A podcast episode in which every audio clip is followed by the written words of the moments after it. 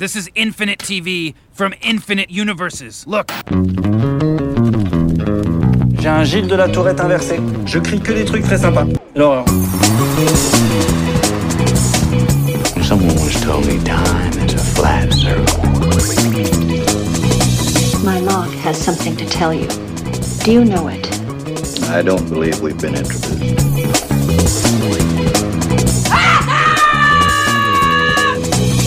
Salut à toutes, salut à tous, bienvenue dans le 73e numéro d'un épisode et j'arrête, le podcast 100% série de l'ACS, l'association française des critiques de séries en partenariat avec Binge Audio. Cette semaine, on prend l'Eurostar, on traverse la Manche et on vous emmène en Grande-Bretagne pour faire un tour d'horizon de ce que la télé, comme on dit là-bas, nous a offert de bon, de très bon et de moins bon en cette rentrée chargée. La fameuse Peak TV, ce n'est clairement pas qu'aux États-Unis. Next one, next one, next one, next Whoa, one. wait, wait, wait, wait. What? What? That's the last one. Je suis Jean-Maxime Renaud d'Allociné, à mes côtés autour de la table. Une petite nouvelle d'abord, c'est sa première dans l'émission, Stéphanie Guérin du Parisien, bienvenue. Hello, merci. Mais aussi une habituée, notre joyau à nous, experte de la couronne royale britannique, entre autres, Constance Jamais du Figaro. Salut. Et enfin, le flegmatique et toujours chic Alexandre Buyukodabas des Inrocks. Hello Alexandre. Hello. Au programme du thriller conspirationniste, une enf- un enfant qui disparaît parce qu'on n'en a jamais assez, des journaux rivaux qui se font la guerre, des sorcières qui n'ont rien à envier à celle de Charmed, de la crise de la quarantaine, du sexe et le retour d'une icône de la pop culture britannique. Allez, je vous spoil, oui, on terminera l'émission en parlant du nouveau Doctor Who. David, I'm signing you to the Home Secretary Very good, Mum. to move up. Mum, this is P.S. Bud. Pleasure to meet you, Mum. I'm late for a meeting. She's got an agenda to heighten fear and to seize power. That doesn't require apologizing for the past. Did you mean what you said? I don't need you to vote for me. Only to protect me. Rest assured, Mum. I'll do what's required. Et on démarre donc avec Bodyguard en toute logique puisque c'est la série de la rentrée britannique en termes d'audience. Elle a battu des records à n'en plus finir. Le final a notamment été vu par près de 15 millions de téléspectateurs sur BBC One et elle est arrivée le 24 24 octobre dernier dans le monde entier sur Netflix. Alors dites-moi, est-ce qu'elle est à la hauteur de sa réputation? Et d'ailleurs, qui pourrait me résumer en quelques mots de quoi ça parle? Alexandre? Alors, euh, Bodyguard, c'est l'histoire d'un ancien militaire qui est reconverti dans la sécurité euh, de personnalité, euh, qui est employé par, euh, je pense, le ministère de la Défense ou de l'Intérieur, l'un des deux, et qui est affecté euh, suite à un acte de bravoure dans lequel il déjoue un, attentat dans un train, qui est affecté à la sécurité de la secrétaire d'État à l'in- à l'intérieur, qui est une femme de pouvoir à la fois extrêmement ambitieuse et très charismatique, et qui surtout a, des, a sur les dossiers notamment militaires et de la défense des opinions totalement opposées à celles du personnage principal. Voilà. Alors est-ce qu'elle est à la hauteur de ce que tu attendais? Euh, alors moi, comme beaucoup, je pense, j'ai regardé la série parce qu'on m'a dit qu'elle avait un succès d'audience de dingue. Et effectivement, je pense qu'on a tous été euh, un petit peu subjugués par le premier épisode, ou en tout cas par ces 20 premières minutes qui euh, sont qui, qui témoignent d'une maîtrise du suspense, de la tension dramatique et du genre quelque part assez inouïe, qui qui reprend oui, qui, qui, qui est à peu près à l'égal des meilleurs moments à l'époque de 24 heures chrono ou de Homeland, mais avec quelque chose d'encore plus tendu, d'encore plus euh, léché en termes de mise en scène. Moi, il y a un aspect un petit peu euh, soap aussi qui m'a qui m'a beaucoup plu, où les deux personnages se tournent autour, où c'est un, un petit peu gros, mais ça marche. Enfin, voilà, j'ai été pris. Je trouve que la saison euh, s'affaisse un petit peu dans ses... Enfin, il y a un basculement dramatique au milieu que je ne révélerai pas, mais je trouve que les trois derniers épisodes euh, commencent à être un petit peu foutraque, et, euh, que ça s'en mêle un petit peu les pinceaux dans les pistes narratives, et moi, j'ai un petit peu... euh, j'ai un petit peu décroché euh, en fin de, série. Stéphanie? Euh, Moi, je suis assez d'accord sur euh, la fin de la série qui s'embrouille un petit peu, mais en revanche, je trouve que la tension est maintenue du début jusqu'à la fin. J'ai rarement vu ça dans une série, une telle maîtrise de la tension. Et puis évidemment, bah, les deux acteurs principaux euh, qui sont extraordinaires. On connaît tous Richard Madden, euh, Rob Stark dans Game of Thrones. Elle, on la connaît un peu moins. Euh, Killy Hose, je sais pas si ça se prononce comme ça, ça s'écrit d'une manière Ça doit assez être quelque bizarre. chose comme ça. Voilà, qui joue donc euh, Julia Montague, euh, la ministre, ouais, ministre de l'Intérieur, c'est l'équivalent secrétaire d'État à l'Intérieur. Les deux ont, forment un duo qui fonctionne extrêmement bien. Et en fait, la série parle quand même pas de terrorisme, mais sous le prisme de l'intimité. Et moi, c'est ça qui m'a vachement plu dans cette série. C'est la relation ambiguë qui est entre les deux personnages principaux.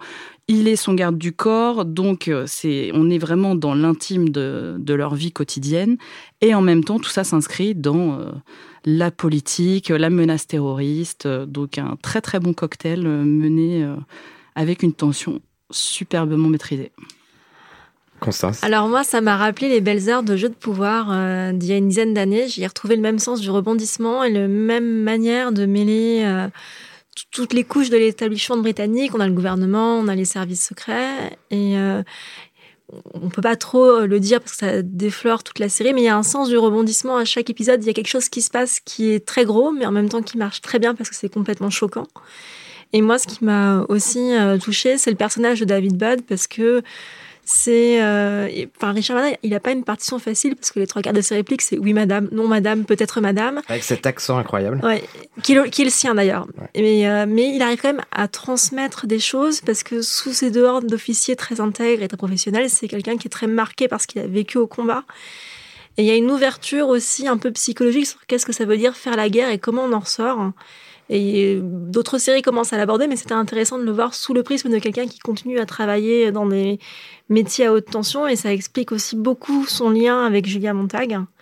Et ce qui était aussi intéressant, c'est que Julia Montagne, c'est de premier abord quelqu'un de très arrogant, mais ça personnifie aussi l'exercice un peu solitaire du pouvoir. Et euh, ce qui est euh, intéressant, c'est que pour un personnage féminin qui a de l'ambition, elle n'est pas du tout stéréotypée. Elle se conduit comme un homme et c'est accepté. Est-ce qu'une saison 2, ça vous tente ou vous avez l'impression que les six épisodes euh, permettent de conclure dignement la série Il n'y a pas besoin d'en faire plus? Moi, je trouve que la série se conclut bien comme ça, mais on a toujours envie d'en voir un peu plus. C'est le risque, c'est le gros risque de la saison 2, qui n'était pas forcément prévu au départ. On sait que ça fonctionne rarement, mais s'ils arrivent à faire quelque chose de bien, ça peut être fantastique. Alors on enchaîne avec un autre beau succès de la rentrée qui a d'ailleurs pris la suite de Bodyguard dans la grille de BBC One. C'est The Cry qui a été acheté chez nous par M6, un choix assez surprenant d'ailleurs, on y reviendra peut-être. Euh, une série qui démarre sur la disparition d'un bébé et qui va nous entraîner pendant quatre épisodes entre passé, présent et futur dans l'intimité d'un couple et plus précisément dans l'intimité d'une mère troublée et troublante. Euh, est-ce que vous avez été ému par The Cry autour de la table? Est-ce qu'on peut dire aussi que c'est des allers-retours entre l'Écosse et l'Australie? On peut le dire, oui. Alors moi, je, moi, que j'étais très émue euh, par euh, le personnage de Jenna Coleman qui joue la mère, puisque, en tout cas, dans, les premiers épisodes, c'est là où on l'aperçoit le mieux. C'est une mère qui est complètement dépassée par son enfant. C'est un enfant qui pleure beaucoup, elle n'arrive pas à dormir, elle n'arrive pas à le consoler, elle est un peu laissée à elle-même, elle n'a pas de, gens pour l'aider, de grands-parents, de figures maternelles qui auraient pu lui transmettre des astuces. Et ce qui est assez touchant, c'est cette, euh, mère qui n'est pas indigne, mais qui, qui aime son enfant, mais qui ne sait pas s'en occuper et qui en souffre, et comme l'enfant en souffre c'est plus euh, ce ressort-là qui m'a touché que le, parfum de thriller de The Cry qui est construit de telle manière que c'est des poupées russes, des allers-retours entre passé et présent, et tout ce qu'on croit savoir dans les deux premiers épisodes est complètement renversé sur leur tête dans la fin. Et c'est plus ce portrait de femme euh, qui ne s'en sort pas, et c'est un peu tabou de montrer des, femmes qui ne sont pas épanouies par la maternité, que le ressort thriller et que la partie euh, plus, plus sur l'emprise que certains caractères, personnages ont sur d'autres, qu'on avait vu dans l'ailleurs, qui ça, ça m'a paru moins fort. Alors, c'est difficile de parler de cette série sans spoiler, donc on, fait très attention. Euh, Stéphanie, est-ce que tu es du même avis? Ouais, j'ai vraiment le personnage de la mère est extrêmement bien traité. On est touché par cette femme dès le début de la série. Et là encore, un grand jeu d'actrice. Euh, Jenna Coleman, euh, moi personnellement, qui m'énervait un peu dans Doctor Who. Là, on la découvre vraiment sous un autre jour. Elle est d'une fragilité, d'un jeu de nuances euh, vraiment très impressionnant. Et après, encore le sens du rebondissement, quoi. Ils sont forts, ces Britanniques, parce que là, effectivement, on est, on est presque, on a le cerveau retourné à chaque épisode, quoi. Je suis d'accord avec toi pour dire qu'on a le cerveau retourné, mais là, je trouve que les, comment dire que l'ambition des scénaristes de euh, d'un petit peu retourner le cerveau des spectateurs est, tellement visible. On a l'impression qu'ils s'amusent à tirer des petites ficelles, qu'ils avaient une narration construite à la Gone Girl et qu'ils se sont dit tiens si on faisait un feuilleté temporel, qu'on mélangeait tout, peut-être qu'on va se dire que c'est incroyablement stylé. Et en fait, je trouve que c'est quand même que ça flirte quand même avec la manipulation d'émotions un petit peu. Il y a quelque chose d'un peu racoleur sur l'émotion, sur le suspense. Euh, moi, vraiment, voilà, euh, sur, sur la veine intime, sur ce portrait de femme, je trouve que c'est très, très réussi. Et je trouve qu'il y a une séquence euh, dans un avion, un trajet en avion, le- dans laquelle le bébé pleure. Et tous les autres passagers sont complètement, enfin, en marre et qu'elle essaie de Tom McMahon de, enfin, je trouve qu'elle synthétise à peu près, enfin, beaucoup de choses sur ce personnage, qu'elle est à la fois très fine, très réaliste. La partie disparition, je trouve ça un petit peu plus, plus lourd. Et en même temps, c'est un angle assez inédit, parce qu'on a eu énormément de disparitions, et pour le coup, sans trop en dire, ça, on l'avait pas encore eu. Euh, M6, juste un petit mot, ça vous étonne que la chaîne l'ait acheté? Ouais, c'est étonnant parce que on on l'aurait pas imaginé là. euh, en même temps, où est-ce qu'on l'aurait imaginé? Peut-être sur du Arte, du Canal+ ou du Netflix. Euh, c'est quatre épisodes, c'est un format pareil, ils sont pas habitués à ça. On espère très très fortement qu'ils vont le diffuser en deux fois deux, parce que la, série s'y prête. Pour le coup, si c'est quatre à la suite, là, Ça dénature un peu tous les rebondissements ensuite. bah voilà, c'est ça. Moi, c'est un peu, ça m'a fait la même fait de surprise d'apprendre qu'il l'avait acheté quand j'ai appris que TF1 avait acheté Liar. Enfin, pour moi, c'est des thrillers anglais qu'on effectivement on verrait plus sur Netflix ou Arte ou sur TMC à l'époque où ils en faisaient un peu. Mais ça fait longtemps que ce n'est plus le cas. Euh, maintenant, on va parler de Alors, pour le coup, cette série, elle n'a pas été achetée pour le moment, en tout cas par une chaîne française. C'est la nouvelle série du créateur de Dr. Foster, Mike Bartlett. Ça parle de journalisme, donc forcément, ça nous intéresse. Et puis, c'est assez rare, finalement, euh, qu'une série en parle. Il y a eu The Newsroom euh, sur HBO, mais c'est à peu près tout récemment. Euh, et donc, c'est la rivalité entre deux quotidiens britanniques fictifs, le sérieux Herald, à la bonne réputation, mais en perte de vitesse, et le tabloïd Le Poste, beaucoup moins scrupuleux, assoiffé par le scoop. Alors, est-ce qu'on s'est reconnu, nous, en tant que journalistes, dans cette série? Alors moi, bah, je travaille pour le Parisien, on a un quotidien, donc euh, pour le coup, c'est moi je m'y suis reconnue vraiment beaucoup. Euh, je trouve que ça aborde plein, plein, plein de problèmes euh, de la presse d'aujourd'hui, la concurrence des gratuits, la chasse au clic sur Internet, même si c'est pas l'aspect principal de la série, mais le choix des sujets en conférence de rédaction, qu'est-ce qu'on peut mettre à la une ou pas à la une. Enfin, vraiment, parce que la presse est en crise, hein, c'est une surprise pour personne. Euh, moi, j'ai trouvé ça vraiment, vraiment très, très bien. Et puis, euh, j'aimerais bien l'avoir en France, parce que tu dis qu'on n'a pas eu beaucoup de séries sur les journalistes. Il y a eu Ben cette année sur France 2. C'est vrai, C'était quand même une catastrophe au niveau de la caricature. Donc euh, là, ça fait du bien. Et euh, la presse écrite, effectivement, c'est pas ce qui inspire le plus. Et là, enfin, un bon thriller dans ce domaine-là. Constance Alors moi, je viens du web et donc j'ai une petite réserve parce que je trouve que la série présente très bien la dichotomie qui est au cœur de la presse anglaise, c'est-à-dire euh, la presse de broadsheet dite de qualité, qui est l'équivalent du Monde, du Figaro et du Parisien, et puis l'équivalent tabloïd que nous, on connaît pas vraiment. Donc, qui est euh, les femmes toutes nues sur la page 3, euh, les titres très racoleurs. Et donc, ça, il le présente bien. Mais pour moi, c'est une dichotomie qui existe depuis euh, 30-40 ans que j'ai appris en école de journalisme quand j'étais en échange à Dublin. Moi, c'est la théorie des médias.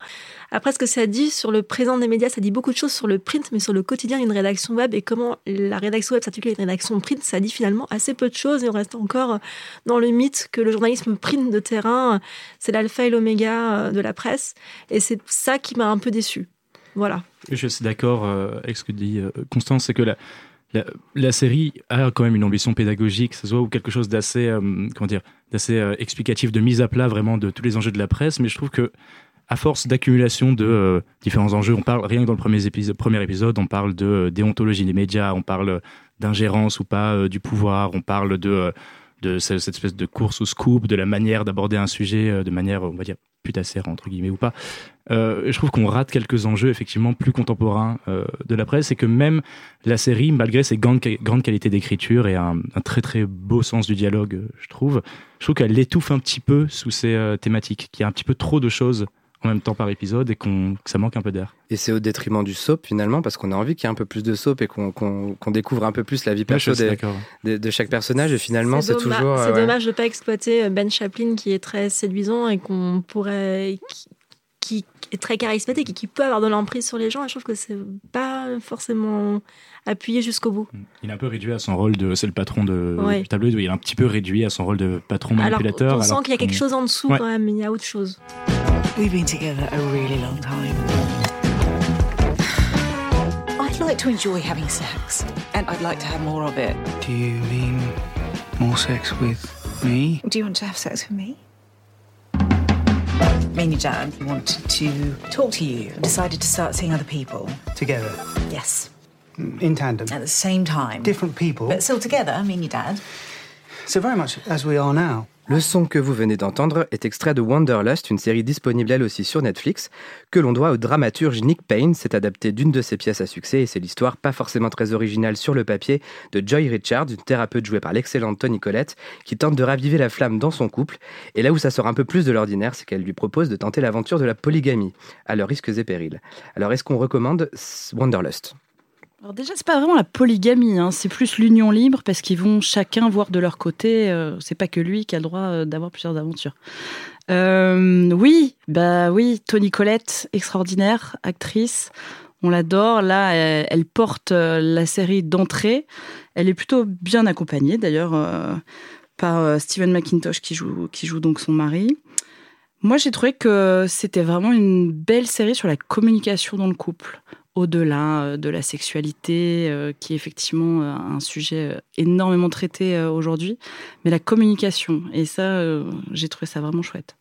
Alexandre? En démarrant la, la série, je dois avouer que j'ai eu très très peur. Peur pour deux choses. D'abord pour euh, un espèce d'enrobage esthétique très emprunté au clip, avec euh, voilà des jeux de couleurs, des plans un petit peu, euh, un petit peu léchés partout. Et, et finalement, je, je me disais bon, est-ce que c'est pas un vernis euh, autour de pas grand chose Il y avait aussi cet argument principal où je me disais bon, on va encore montrer des gens qui explorent euh, une sexualité différente uniquement pour finir euh, par ressouder leur couple. voilà, pour faire une espèce de boucle au final, sans vraiment ouvrir vers autre chose. Et au final, j'ai vraiment été charmé par la série. Déjà par son duo d'acteurs principaux, Tony Collette et Steven McIntosh, qui sont vraiment géniaux. Et pour cette manière d'envisager le désir de manière très réaliste, par petites touches, par euh, petites expériences quotidiennes. C'est vraiment euh, comment on désamorce un date euh, Tinder qui, qui est un petit peu gênant, comment on drague un type à la piscine. Enfin, quelque chose de vraiment très très simple par l'expérience et par le langage, effectivement, où on, discute du désir, on discute du sexe en couple, mais aussi avec ses enfants. Il y a une scène assez drôle en famille autour d'une table. On discute. il y a des grandes séances, enfin séquences aussi avec des thérapeutes et des psys. Elle euh, psy d'ailleurs et elle recueille aussi la parole de beaucoup de ses patients euh, sur le sexe. Donc voilà, c'est vraiment envisager le désir comme un espace de parole partagé qui prend toujours en compte l'autre euh, avec beaucoup de bienveillance et j'ai trouvé ça assez euh, assez réussi. Constance, tu partages Alors moi, j'ai commencé la série, mais je ne suis pas encore allée jusqu'au bout. Moi, ce qui m'a touchée, c'est un peu, comme tu dis, c'est cette vision du couple qui est pas du tout dans l'idéalisme. Enfin, ça montre clairement que dans un couple, on peut s'aimer, mais parfois, on, on tombe en désamour, on ne sait plus s'écouter. Et c'est aussi, euh, même si on voit plus désormais dans les séries, c'est aussi une vision de ce qu'est le couple et l'amour à 40 ans passés, une fois que les enfants sont grands, qu'ils quittent le nid, qu'on se retrouve à tous les deux, qu'on est plus forcément très très beau ou très en forme. Mais enfin, je trouve qu'il y a une manière assez euh, assez belle de l'évoquer, parce que c'est jamais euh, dans les dans les disputes, dans les greurs. Enfin, ça, c'est comme tu dis, ça reste d'un côté très bienveillant où on en discute, on sait trouver les mots pour dire ce qui ne va pas. Et euh, Tony Collette, je trouve qu'elle a des expressions. euh, on sent toute son ambivalence ou toute son hésitation. Et moi, ça, je trouve que ça me bouleverse beaucoup quand on est aussi près des sentiments euh, comme cela. Ça me rappelle toujours les nouvelles de Stéphane Zweig. Et pour moi, on ne peut pas aller mieux dans la référence sentimentale. Je sais pas si vous êtes allé jusque-là, mais l'épisode 5, il est assez particulier. Qu'est-ce que vous pouvez en dire sans trop en dire en même temps Mais c'est un face-à-face, en fait, pendant une heure, quasiment. Avec Sophie Okonedo, euh, l'actrice qui joue en face de Tony Collette dans, dans cet épisode. Ben, ben toujours, hein, moi je suis sur la communication. euh, Là, évidemment, c'est deux psys euh, face à face qui vont essayer de résoudre plein de choses et, grand jeu d'actrice des deux côtés. une tension encore palpable tout du long de cet épisode. Qui effectivement coupe un peu le rythme de la série, mais en même temps c'est super bienvenu euh, pour, euh, pour euh, amener la suite et fin de cette série. Moi, j'ai, au contraire, j'ai trouvé cet épisode un petit peu décevant et un petit peu dans la performance de regardez, on va faire tenir un épisode entier sur une confrontation de deux psys. Et je trouve que cette série-là, même si Tony Collette est extraordinaire, elle repose vraiment sur aussi toute la galerie de personnages secondaires, sur les amants respectifs et amantes respectives, sur les enfants qui ont chacun leurs histoires, leurs euh, petits euh, traits de caractère comiques ou euh, dépressifs. Et je trouve que là, cette espèce de, de parenthèse un petit peu enfermée entre les deux, voilà, je trouve ça un petit peu long. Alors on va rester dans le domaine de l'exploration de la sexualité avec The Bisexual, une série écrite, réalisée et incarnée par Désiré Akavan et qui, comme son nom l'indique, s'intéresse à l'un des derniers tabous à la télé mais aussi dans la société, c'est la bisexualité. C'est vrai qu'il y a assez peu de personnages bisexuels à la télévision actuellement. Euh, et donc c'est une jeune femme qui est confrontée aux préjugés de son entourage. C'est un format dramédie de 30 minutes, je le précise parce que c'est la seule de cette émission et c'est assez rare finalement euh, en Angleterre. Alors est-ce que vous avez été séduit par cette série qui nous fait forcément un petit peu penser à ce que propose Phoebe Waller-Bridge? Ben voilà, justement, Phoebe Waller-Bridge, moi aussi, j'ai pensé tout de suite. Euh, j'ai vu trois épisodes. Pour le moment, j'y suis pas complètement. J'ai... Il manque le ton, justement, le ton qu'a Phoebe Waller-Bridge dans ses fictions, qui a vraiment un ton particulier très personnel. Là, oui, c'est gentillet, bon, je vois pas trop où ça va. C'est sympathique, mais pour le moment, euh, ça manque un peu de chair. ça, ça se rapproche un peu du mauvais Girls, je trouve. Bah, Moi, je dirais pas que c'est mauvais, mais c'est-à-dire qu'il y a- il y, a quelque chose de beaucoup plus délié dans le rythme, effectivement. euh, enfin, en tout cas, de beaucoup moins tenu, de beaucoup moins rythmé que, euh, que dans Fleabag, par exemple. Euh, et j'ai effectivement eu du mal à rentrer dans les deux premiers épisodes. Et finalement, je pense qu'au bout du troisième, je crois qu'ils ont diffusé que trois d'ailleurs pour le moment, euh, je commence à comprendre un petit peu ou à saisir un certain charme dans cette série qui est vraiment de, euh, de laisser s'étirer des séquences. Il y a des séquences de sexe qui durent extrêmement longtemps ou des espèces de, de soirées défoncées, des choses qui durent, qui durent pratiquement sur un épisode où je trouve qu'elle elle crée un terrain comique comme ça où c'est moins écrit, où on sent de l'improvisation, on sent un petit peu de l'hésitation. Et je trouve que cette hésitation dans les séquences, elle rejoint celle du personnage aussi. Et voilà, ça crée des espaces un petit peu de flottement qui sont assez réussis. Mais c'est vrai que pour le moment, je ne suis pas encore totalement euh, charmé euh, par la série. Voilà, au moment où on enregistre, il y a eu trois épisodes de diffusés, donc peut-être que ça s'améliore par la suite. Constance? Alors moi, j'avoue que je n'ai pas pu encore le regarder, donc je vais passer cette question. Ok, on coupera. Euh, on termine rapidement ce passage en revue des nouveautés, d'abord avec Discovery of Witches. Euh, Constant, je crois que tu as lu les livres, donc, dont c'est l'adaptation. Est-ce que le résultat est à la hauteur de tes attentes? Alors moi, je, déjà, le projet à la base devait être un film, et donc c'est pas plus mal qu'il ait été transféré en série, parce que c'était un livre de 500 pages, et qui est écrit par une historienne, donc qui est pleine d'anecdotes historiques sur le siècle élisabétain, euh, tout ce qui est... Enfin, donc l'histoire, brièvement, c'est euh, une chercheuse américaine qui euh, obtient une bourse à Oxford pour étudier, et qui est spécialisée dans l'alchimie. Donc elle, elle étudie des anciens manuscrits et à un moment, par hasard, elle demande un manuscrit à la bibliothèque, elle le récupère et c'est un manuscrit qui est ensorcelé et qui apparemment attire l'intention à la fois d'autres sorcières, de vampires et de démons. Et dans cette série, ces trois types de créatures fantastiques ne sont pas censées se mélanger entre elles. Elles sont régies euh, par une loi particulière qui fait qu'elles sont chacune séparées pour ne pas attirer l'attention des humains. Et évidemment, euh, cette sorcière qui, a priori, n'a aucun pouvoir, se fait un peu euh, intercepter par un vampire qui est très intéressé par le manuscrit. Et après, la série essaye d'expliquer pourquoi le manuscrit est intéressant et pourquoi ce vampire et cette sorcière euh, ont des choses à se dire. Donc, ce qui est intéressant dans la série, c'est qu'elle évite un peu les clichés à la Twilight. C'est pas des vampires torturés. Ils, se, ils assument très bien le fait d'avoir d'être euh, de boire du sang, c'est parce qu'il les tourmente. Au contraire, ils sont médecins, ils veulent sauver des gens. Et euh, ce qui est amusant, c'est que c'est des personnages qui ont euh, joué un rôle dans l'histoire, des événements historiques. Donc, il y a toujours dans la série, il y a plein d'anecdotes au fur et à mesure. Ah, Bien, j'ai rencontré Darwin ou j'ai fait les croisades. Ce qui est aussi une bonne réussite, c'est d'avoir casté Matthew Good, qui est, à mon avis, la raison pour laquelle la série se tient. Parce que il y a des problèmes d'écriture. Euh, on a du mal à comprendre le lien entre Diana, qui est jouée par Teresa Palmer, et euh, pourquoi elle est fascinée par Mathieu de Clermont. Et Matthew Good, avec son charisme, on arrive à, pardonner les facilités de rapprochement entre ces personnages. Et euh, donc, je trouve que c'est une série où on qui ne m'achète pas totalement. Enfin, après, je me dis, est-ce que c'est pas aussi à cause du livre dont c'est tiré? Parce que le premier livre est très plein d'expositions et l'action, c'est vraiment dans les tomes suivants. Et s'ils font des séries suivantes, ils auront des. Ça sera une autre échelle puisqu'on va aller euh, dans, le, dans les siècles passés. On sera plutôt vers une série en costume un peu fantastique. Ce sera plus vraiment la même optique. Est-ce qu'il vaut mieux pas regarder Charmed C'est la question. euh. Non. Non. Et surtout pas le nouveau Charmed. Qu'est-ce qui t'a plu, toi, dans Euh, cette série si ça t'a donc plu? moi je connaissais pas du tout euh, le livre, hein, donc j'ai j'ai découvert vraiment la série euh, par euh, la série. Euh, j'ai adoré les décors. On commence à Oxford. si vous connaissez pas Oxford, faut y aller. C'est absolument fantastique. On, il y a déjà eu Harry Potter qui a été tourné là-bas, donc euh, ça se prête vraiment très très bien aux histoires de magie. Euh, le reste, même si parfois c'est censé se passer en Écosse, a été tourné au Pays de Galles. Euh, des magnifiques paysages, encore une fois. Il y a des scènes à Venise. Enfin, franchement, au niveau des décors, on en prend mais plein la vue. Au niveau des dialogues, c'est pas trop ça, mais ça passe, on va dire. Et puis Matthew Good, euh, extraordinaire. euh, Il fait passer énormément de choses dans le regard, ce qui est aussi le cas de Teresa Palmer, qui a des yeux euh, assez dingues. Donc, euh, donc voilà, c'est ça se regarde vraiment très très bien. Guilty pleasure ou pas? Un peu. Oui, quand Complètement. Ok.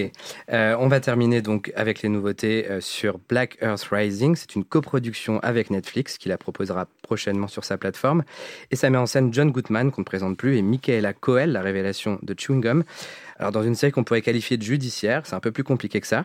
C'est l'histoire d'une enfant sauvée du génocide rwandais de 1994 par une célèbre procureure britannique spécialisée dans les affaires criminelles euh, internationales qui vont devoir se replonger dans ce douloureux passé euh, une vingtaine d'années plus tard. Alors, est-ce que c'est aussi austère que ça en a l'air?